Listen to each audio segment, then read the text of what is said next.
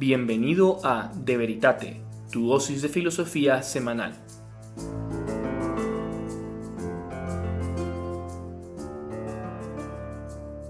Bienvenidos todos a De Veritate. Muchísimas gracias por estar aquí con nosotros. El día de hoy vamos a abordar un tema a sugerencia, ¿verdad, Julio, de uno de nuestros oyentes? Y aquí estamos, Javier, su servidor, y con ustedes, Julio Alonso. Hoy vamos a hablar de, este tema que nos sugirió, como dijo Javier, una, persona que nos escucha. Porque en el episodio anterior hablamos de la vida contemplativa y cómo la contemplación de la verdad absoluta y trascendente es a lo que está dirigido el hombre en virtud de su naturaleza y es a través de lo, o en lo único en lo que el hombre va a alcanzar su fin verdadero y nos preguntó esta persona que cómo estaba ligado, qué podíamos decir sobre qué tenía que ver la posverdad o eh, ese término que se utiliza de la posverdad y la vida contemplativa, porque la vida contemplativa hace referencia a la verdad y ahora estamos como en una especie de época de posverdad, entonces ¿qué podemos decir al respecto? Dice que la verdad está distorsionada por los medios de comunicación, eh, fake news, teorías conspirativas que anulan nuestro pensamiento crítico y discernimiento. Y quizás solo para dar contexto, iba a dar la definición que Wikipedia de lo que es la posverdad. Y dice que describe la distorsión deliberada de una verdad en la que los hechos objetivos tienen menos influencia que las apelaciones a las emociones y a las creencias personales con el fin de crear y modelar la opinión pública e influir en las actitudes sociales. Como que se tiene menos en cuenta lo que verdaderamente es cierto y más en cuenta lo que mueve una agenda política o una agenda en general. Creo que también el término posverdad se refiere a la desesperación que hay en el mundo actual sobre conocer la verdad. Creo que hemos llegado a un punto donde ya ni siquiera nos planteamos esto es verdad o no, sino ya no puedo conocer la verdad. Y partimos de ese presupuesto, que yo ya no puedo conocer la verdad, entonces me desespero de ella y me rindo. Ricardo Yepes Stork, que es un filósofo español, decía en su libro Entender el mundo de hoy que en parte, él miraba este desencanto con la verdad que tenía sus orígenes en el siglo pasado con los regímenes absolutistas, porque a veces se deteme a la verdad porque se piensa que la verdad nos va a llevar a un régimen absoluto o a una dictadura como que si eso fuera la verdad, cuando no es así. Y luego, ante el fracaso de estos regímenes, nos quedamos ante una actitud de, bueno, nada es verdad, porque defender una verdad nos hace violentos. Y luego, poco a poco, eso entran en juego los medios de comunicación, especialmente ahora con el Internet, y nos llevan a, a tener una actitud de, yo diría más bien como... De miedo, ¿no? De miedo, exacto. De, Desconfianza. perplejidad incluso, tal vez, incluso. O sea, yo creo que hay como una actitud de perplejidad de no sé dónde está la verdad. Y luego, si empiezo a intuir dónde está, me da miedo acceder a ella por lo que me pueda comprometer a mí. Creo que deberíamos profundizar un poco en el por qué da miedo, por qué da desconfianza. Y, yo creo que es, es, comprensible por qué da miedo, por qué da desconfianza. Vos decís, en los estados autoritarios del siglo XX, ¿no? que, que intentaban absolutizar ciertas cosas y ahora le tenemos miedo al absoluto con, con, razón porque muchas atrocidades y crímenes se llevaron a cabo en nombre de esas verdades entre comillas y, y sí me parece pues una reacción decentemente razonable pero también parece una sobrereacción, ¿no? O sea, pasar de, de esas supuestas verdades absolutas que proponían estos regímenes autoritarios a un escepticismo total, a un relativismo, la dictadura del relativismo. Eso pues es algo, es el otro extremo y, no, porque como hemos argumentado en episodios anteriores, como bien propone Aristóteles y Santo Tomás de Aquino, el intelecto humano está dirigido a la verdad. Necesitamos conocer la verdad. Y a nuestros estados seculares actuales, liberales, modernos, pues nos, nos dan como lo que necesitamos para subsistir, pero no nos proponen nada trascendente, tampoco lo intentan, ¿verdad? Pero si nos quedamos en eso, nos quedamos vacíos, todos sabemos eso, pues es, necesario buscar algo más.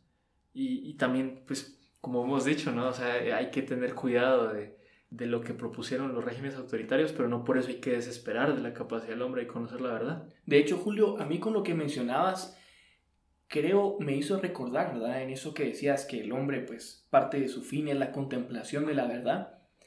Creo que por eso nos, a mí en lo personal me interesó tanto este comentario y por eso yo me, me ilusioné mucho con hacer un episodio del podcast respondiendo a este comentario que nos habían puesto en Instagram, porque era bastante interesante que se hablaba que sabemos que el fin del hombre es la contemplación de la verdad. Eso lo sabemos, eso lo hemos hablado en los episodios anteriores. Y hemos hablado que las facultades más nobles del hombre son el intelecto y la voluntad. Y que por tanto el ejercicio del intelecto y de la voluntad es lo más noble que el hombre pudiera emprender. Entonces, incluso podemos llegar a decir, ¿verdad? Que, claro, cuando yo veo una persona, yo no digo, esta persona es noble o es buena porque come mucho o porque duerme mucho, sino por cómo vive las virtudes que corresponden a la voluntad. Las virtudes éticas. Las virtudes éticas, exacto, o las virtudes intelectuales. Como la prudencia, ¿no? Exacto. Y ahora, imagínate, nosotros habíamos hablado que el fin del hombre es la contemplación de la verdad. O sea, para ser feliz hay que buscar la verdad. Y un poco la pregunta que nos hacían es, hey, el mundo moderno, en la era de la posverdad, lo que te evita es precisamente que logres encontrar la verdad. Entonces, o, ignora y desespera de, exacto. de, esa, de ese emprendimiento. Y el problema es que al hacer eso, implícitamente, están renunciando a la felicidad. Sí.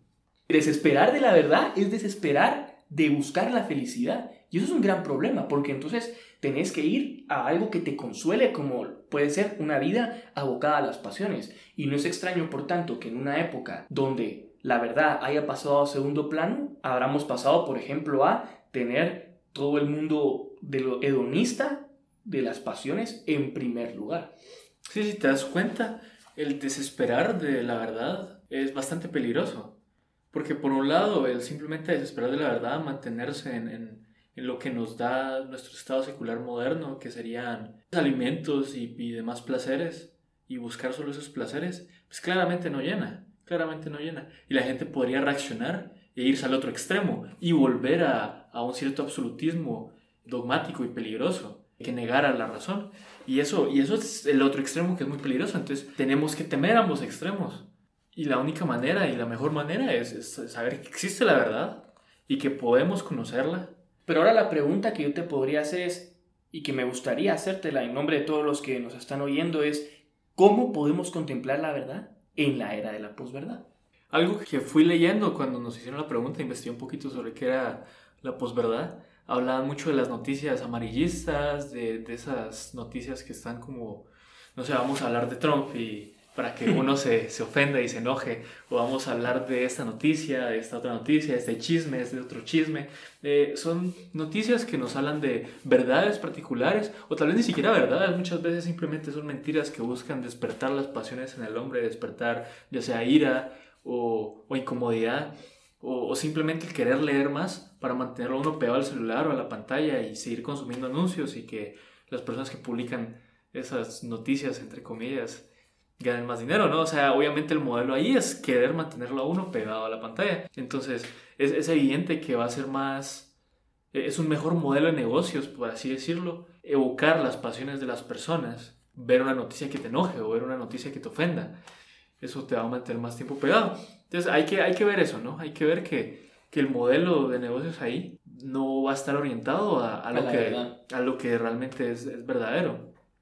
Porque si te dan como por ejemplo una noticia completamente factual, va a ser muchas veces aburrido. No sé, no estamos acostumbrados a que nos den solo los hechos, pues nos dan interpretaciones y cómo te deberías sentir al respecto. Pero lo que realmente quiero decir con todo esto, o a lo que quiero pasar, es que la, la contemplación a la que el hombre está dirigido en virtud de su naturaleza racional no es una contemplación de verdades particulares, sino una contemplación de una verdad absoluta. Y lo importante de notar es que las facultades racionales, y por eso es que quizás podemos pasar acá un poquito más a lo psicológico, antropológico, o sea, si uno piensa en la imaginación, la imaginación es de cosas particulares, pues uno piensa en un celular, un micrófono, una mesa, pero decimos que el intelecto es inmaterial en cuanto que o es una facultad también distinta en cuanto que el intelecto abstrae la materia. Por ejemplo, uno entiende qué es lo que tienen todos los escritorios en común, qué es lo que tienen todos los celulares en común. Entonces uno abstrae una forma, una forma que no depende de la materia y que subsiste en el intelecto separada de la materia. Y, existe de manera universal, pues. O sea, uno piensa en un, en un escritorio particular y es un escritorio que uno vio en un momento o se lo puede imaginar, pero la forma del escritorio universal existe en el intelecto. Entonces, notar que el intelecto está dirigido a verdades universales, a cosas universales, a formas universales, a cosas que, que aplican a muchos particulares, por así decirlo. Asimismo, la voluntad, cuyo objeto es el bien, también va a estar dirigido a la bondad universal, porque las pasiones más bajas que tenemos, que también compartimos con los animales, están dirigidas a bienes particulares. Por ejemplo, yo paso cerca de unas galletas con chispas de chocolate. Tus favoritas, realmente. Sí. y las vuelo y las deseo porque las reconozco como apropiadas para mi naturaleza, para subsanar las debilidades de mi cuerpo y abastecerme. Pero es un bien particular. O sea, nuestras pasiones, nuestros, nuestros Nuestras potencias más inferiores se dirigen a bienes particulares, mientras que la voluntad, ese apetito racional, se orienta a bienes más universales, como por ejemplo, ¿qué es justo? O sea, ¿qué puedo reconocer yo por justo en distintas circunstancias, en distintos contextos? Entonces, ahí notamos que el intelecto se dirige a una verdad universal y que la voluntad se dirige a, a un bien universal. Entonces, no podemos encontrar nuestra felicidad o nuestro, nuestra plenitud en cosas particulares. Tenemos que aspirar a lo universal, a lo trascendente.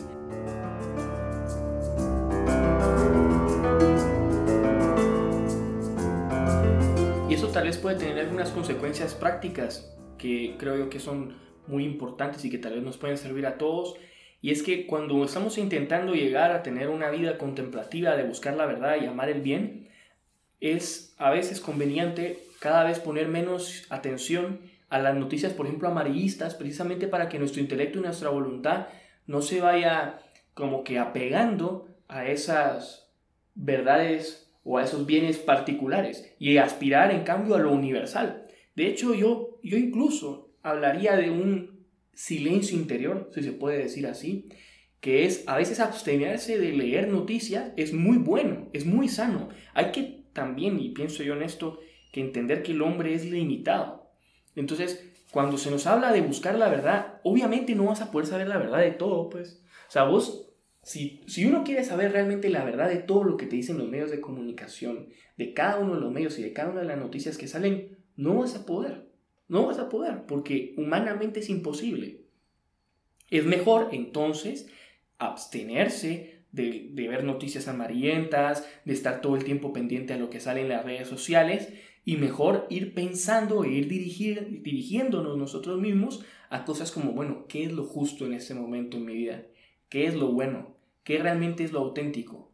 Em, e ir aspirando poco a poco a ir contemplando la verdad universal. No sé si estás de acuerdo con eso o le añadirías algo más. Sí, le añadiría una observación o un aspecto que también hay que tener en cuenta. Como dijimos antes, estas noticias están diseñadas para despertar y excitar las pasiones en nosotros mientras que aquello que realmente nos, nos haga llegar a nuestra plenitud y felicidad van a ser, o sea, no va a estar dirigido a las pasiones y a las potencias inferiores, va a ser algo dirigido a, a las potencias superiores, al intelecto y a la voluntad. Entonces desde ahí podemos reconocer que, que si bien puede ser útil leer noticias y, consumir este tipo de contenido, no, no necesariamente más es mejor en este caso. Es como en el, caso de la comida. La comida es necesaria y está dirigida a nuestras potencias inferiores, pero entonces necesitamos una cantidad suficiente para subsistir, pero además es evidentemente nocivo. Mientras que uno nunca se va a quejar de, de mucho bien o de mucha verdad.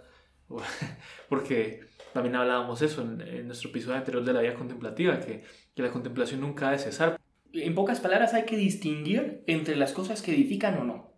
¿verdad? Sí. Tal vez eso lo podríamos decir así, en pocas palabras, porque no todo conocimiento es igual, ¿verdad? No es lo mismo leer el último chisme sobre Trump que leer o sobre Melania Trump, ¿verdad? El, último vestido que usó para este no sé qué evento, tal, ¿verdad?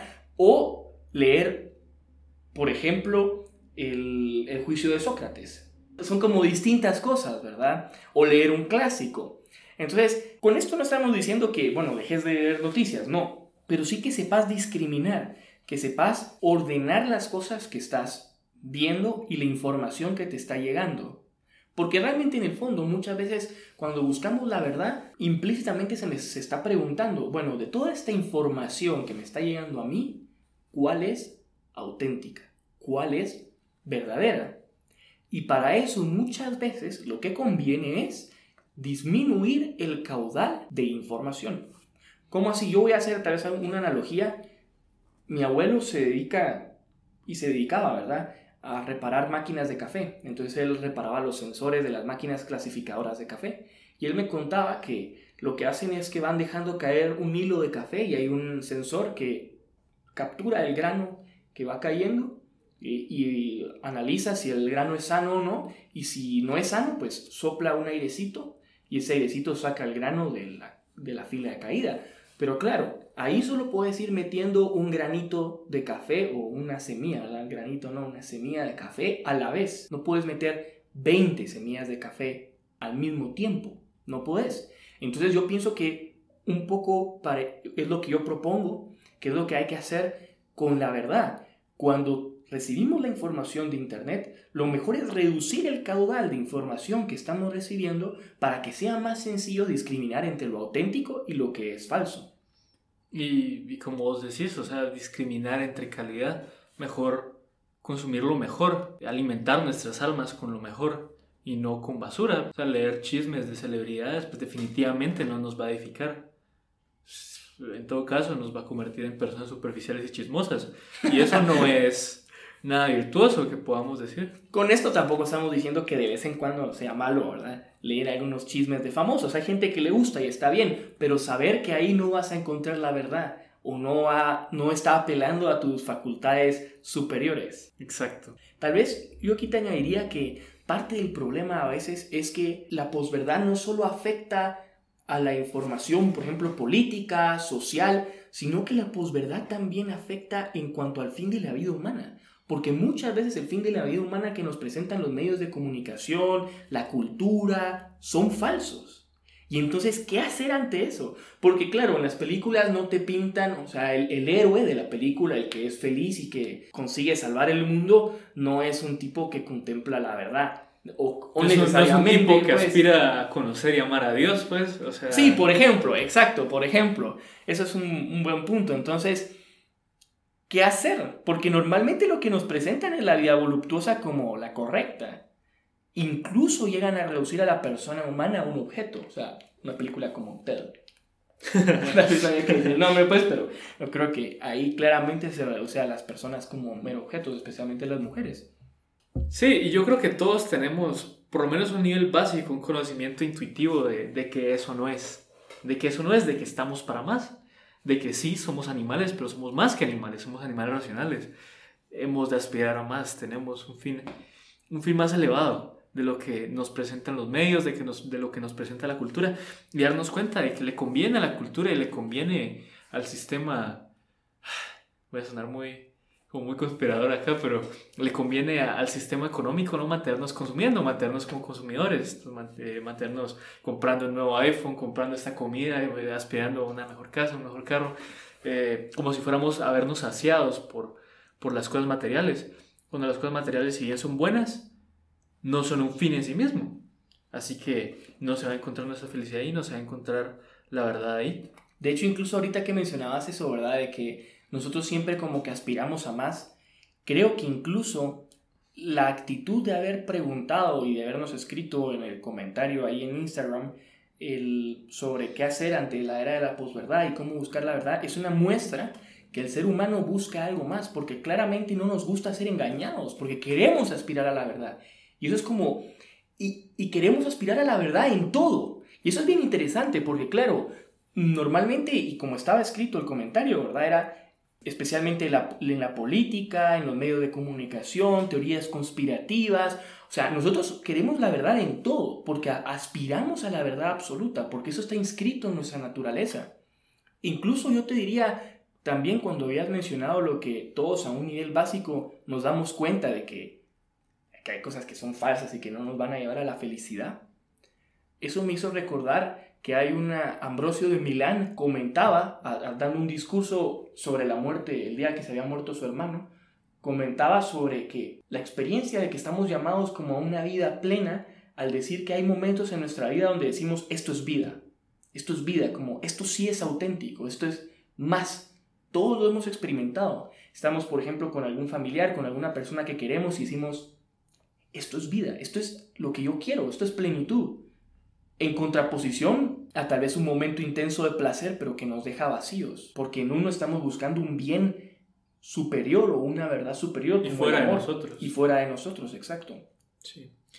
Y quizás para ir cerrando, hacer énfasis en que la verdad universal es, es eso, es universal y no podría posiblemente variar con el tiempo. Eso así es una verdad trascendente. No puede ser que sea más verdadera mañana o menos verdadera mañana. Y con esto no estamos siendo dictadores de la verdad, por así decirlo. No, ni siquiera estamos imponiendo qué es. Pues. Exacto, porque a veces algunos piensan que hablar de una verdad inmutable sería atentar contra la libertad del hombre. Y eso no es así. Precisamente el hecho de que somos líderes es una verdad inmutable. Yo menciono esto, por ejemplo, en el existencialismo de Jean-Paul Sartre. En parte, él veía la existencia de las esencias, verdades inmutables, universales, como... Una amenaza. Exacto, amenaza a la libertad. Sí. Y eso no es así, porque Pero... la misma libertad es una verdad inmutable, que somos libres. Sí. O pues ya muchos lo niegan también, incluso eso, ¿no? Pero bueno, concluir eh, con eso, no rendirse de conocer y amar la verdad y, saber que es universal y inmutable y eterna, como habría dicho San Agustín, no es algo que, que va a variar y no necesitamos estar pendientes de mil noticias amarillistas para alcanzarla. No es ahí en todo caso donde va a ser alcanzada. Incluso, ¿sabes qué estaba pensando? Puede servir como una guía para ir discerniendo entre lo que es auténtico y lo que es falso, pensando esto, nosotros sabemos y habíamos hablado en, en los anteriores episodios sobre la existencia de Dios y sobre los atributos de Dios, con que Dios se identificaba con la verdad, y por lo menos el Dios del teísmo clásico. Entonces también, por tanto, las cosas que son verdaderas tienen que en cierta manera seguir esos atributos que le habíamos puesto a la divinidad. No sé si estás de acuerdo conmigo, pero para mí un poco es, bueno, es buena, es única, es verdadera, es bella, es simple. Sí. Bueno, con la, con la simplicidad que admite también dentro de sí bastante riqueza y complejidad. Sí, sí, lo que decíamos y lo que han dicho Santo Tomás y, y muchos grandes teólogos y filósofos a lo largo de la historia es que el ser, aquello que es, es identificable con lo que es verdadero, con lo que es bueno, con lo que es bello.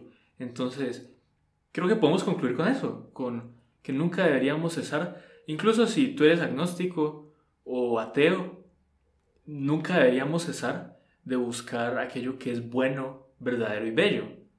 Ahí es donde encontraremos aquello que realmente nos hace plenos y felices y es simplemente trascendente.